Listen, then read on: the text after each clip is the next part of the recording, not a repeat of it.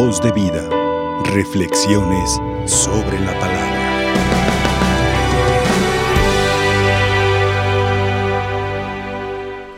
Con alegría pues, participo en esta Eucaristía con ustedes, eh, comunicando pues esta fe, eh, teniendo siempre en cuenta a los que están en sus hogares, a los enfermos, a los que batallan día a día con estos dolores, pero con la esperanza y la fuerza que viene de Dios.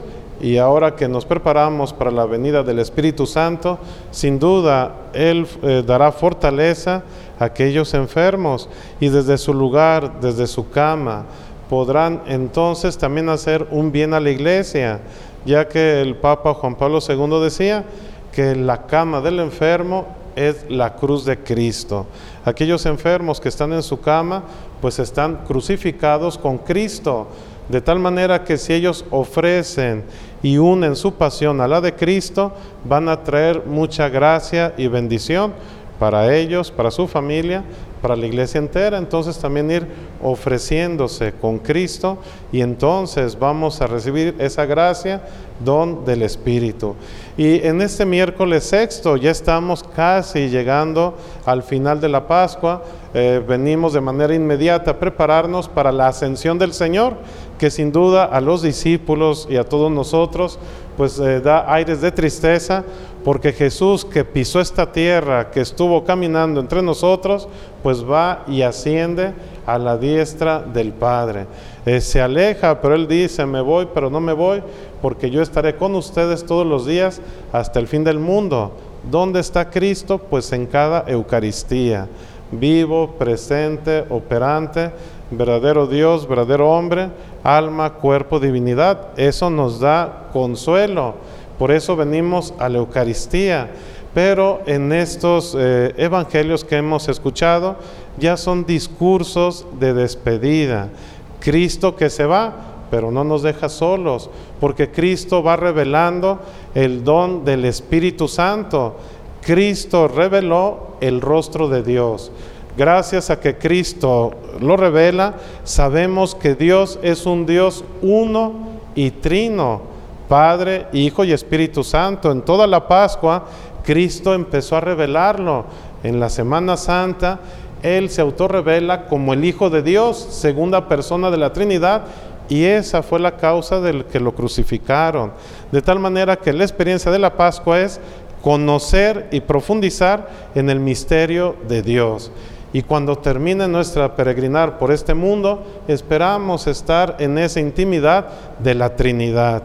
Por eso eh, tenemos que tener los sentidos abiertos y en este Evangelio precisamente el Señor nos habla de algo muy importante. En primer lugar, a predicar a Jesucristo, la revelación, pero con la verdad. Es decir, hay que predicar la verdad, no acomodar el Evangelio, no manipular el Evangelio, no rebajar el Evangelio, sino que así como Cristo lo transmitió, así seguirlo transmitiendo. Y eso la Iglesia Católica se ha encargado de hacerlo. Por eso en el Catecismo de la Iglesia Católica viene lo que se llama el documento Fidei Depositum, el depósito de la fe, porque se ha encargado ser fiel de lo que Cristo predicó. Porque lo que nosotros predicamos no es nuestro, es de Dios. Y entonces hay esa transmisión y por eso tenemos que ir predicando según la verdad. Ya nos dice Santo Tomás que la verdad pues es la adecuación de la cosa con la realidad. Entonces, esa es la verdad, es decir, está la cosa, pero tiene que adecuarse a la realidad. Y la inteligencia descansa en la verdad. Todos tenemos esa inteligencia, pero ¿dónde vamos a sentir descanso? Cuando estamos en la verdad. Porque cuando no estamos en la verdad, podemos decir, como San Agustín, nuestro corazón está inquieto hasta conocer y estar en Dios.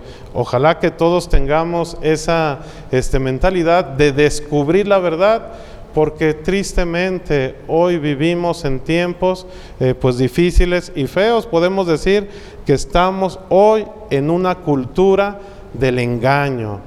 Es decir, es la cultura del engaño, No hablamos de altas esferas que lo que digan veces no es la verdad y engañan, pues son las altas esferas, pero el problema es desde lo sencillo. Hemos llegado incluso hasta el grado de que hay spot publicitarios que dicen, aquí sí se venden litros completos de gasolina. Y entonces uno dice, pues si ya saben dónde están robando, ¿por qué no buscan?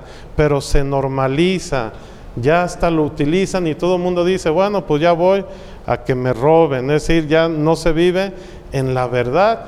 Y entonces desde los pequeños comercios, en los lenguajes cotidianos, familiares, cercanos, cultura del engaño. Decimos otra cosa, no hablamos en la verdad, no vivimos en la verdad y sin duda, pues es un mandamiento de la iglesia, no mentirás. Es decir, si queremos estar este, agradando a Dios, pues tenemos que vivir en la verdad. Y por eso Cristo lo dice en el Evangelio. Es decir, hoy no les puedo decir todas las cosas porque no las comprenderán. Somos seres humanos limitados, nunca vamos a poder comprender la majestad de Dios, pero vamos en un proceso, porque también nos dice el Señor, sean perfectos como su Padre Celestial es perfecto camino en perfección. Entonces tenemos que ir caminando hacia la perfección y bueno, por eso podemos decir, hay muchos este, autores santos que nos invitan a eso. San Juan de la Cruz, su vida al Monte Carmelo, por decir, es un camino de perfección, de tal manera que nuestra vida aquí es descubrir al don del Espíritu y llegar a la verdad plena. Vamos en ese proceso. ¿Dónde vamos a llegar a la verdad plena? Cuando veamos a Dios tal cual es. Como diría Santo Tomás de Aquino, la visión beatífica. Es lo que esperamos. Hoy lo vemos sacramentalmente, pero un día lo veremos tal cual es. En ese sentido, irnos preparando. Y el ejemplo claro, pues nos lo da hoy San Pablo el que va al Areópago, lugar eh, de, conocimiento, de filosofía, de ciencia, en Atenas, es decir, era un lugar para poder discutir eh, de manera racional la verdad. Y el que hace va y predica lo, esencial eh, del cristianismo, de tal forma que pues maravilló a algunos y hubo frutos, aunque se puede decir que hubo un fracaso, porque cuando habló de la resurrección, le dijeron los oyentes de eso, luego te hablamos. Pero allí se convirtió una familia. Es decir, de esa predicación, de esa transmisión de la verdad, se, hubo conversión, hubo acercamiento, hubo conocimiento de Dios. Y San Pablo no rebajó el Evangelio, no para quedar bien con los oyentes, eh, se acomodó al lugar San Pablo predicó tal y como es el cristianismo y no le dio temor a hablar de la resurrección, ya que para ellos pues no conocían ese concepto y lo habló tal cual es. No le importó que lo rechazaran o que no le hicieran caso o que no quedara bien. A veces también hoy en nuestro mundo, ¿qué buscamos? Los respetos humanos. Queremos quedar bien con los demás, queremos adecuarnos bien y el Evangelio y la verdad la hacemos a un lado. A San Pablo no le interesó eso. Él habló como es y hubo conversión, hubo cambio.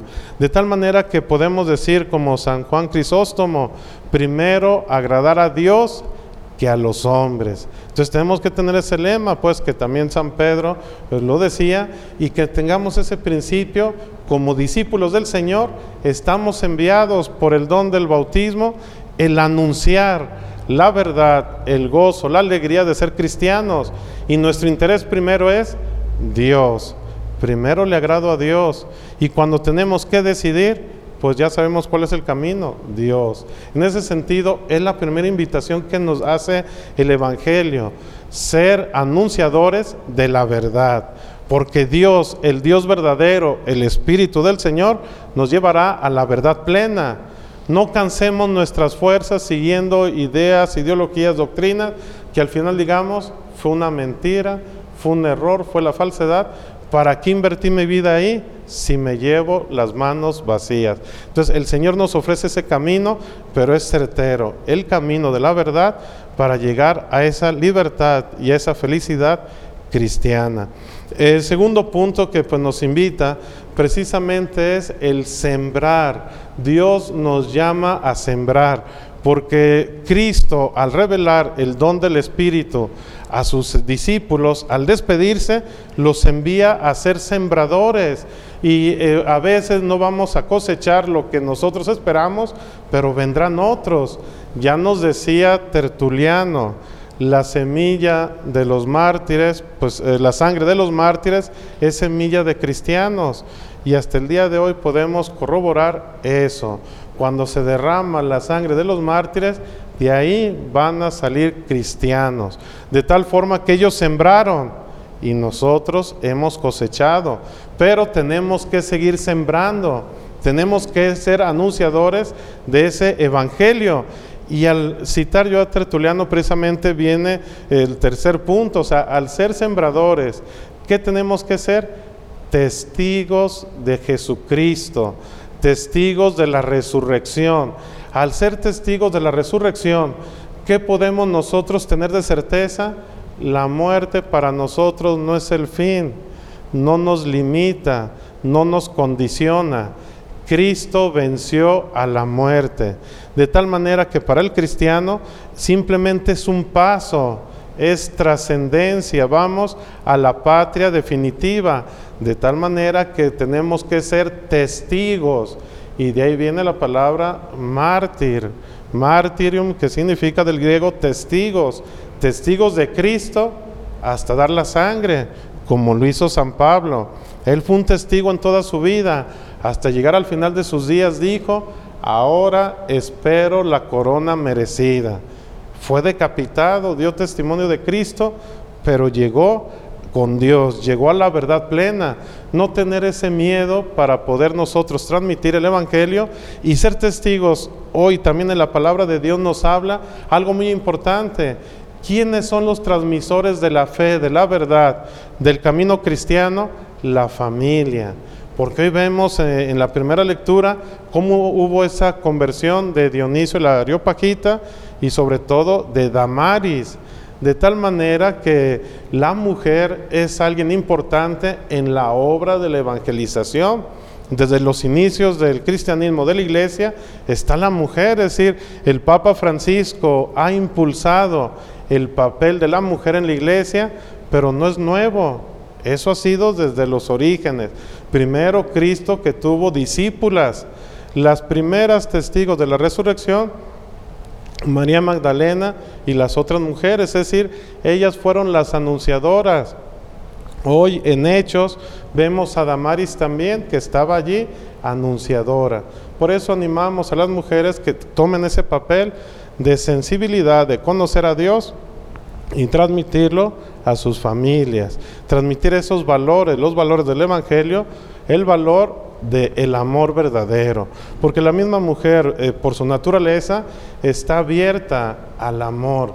Y como nos dice la primera carta de San Juan, Dios es amor, es más fácil que puedan conocer al amor verdadero y conocer al amor de los amores, a Dios, entonces haya esa conversión de vida y hay esa transmisión a los demás, es decir, que puedan también alimentar a los demás de ese amor verdadero, ya que a veces no es fácil que las personas o en el hogar conozcan a Dios.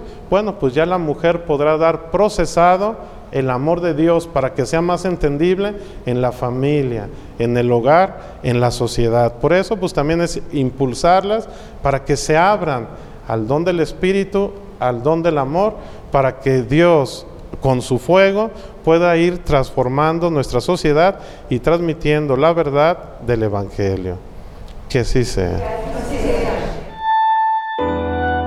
Voz de vida. Reflexiones sobre la palabra.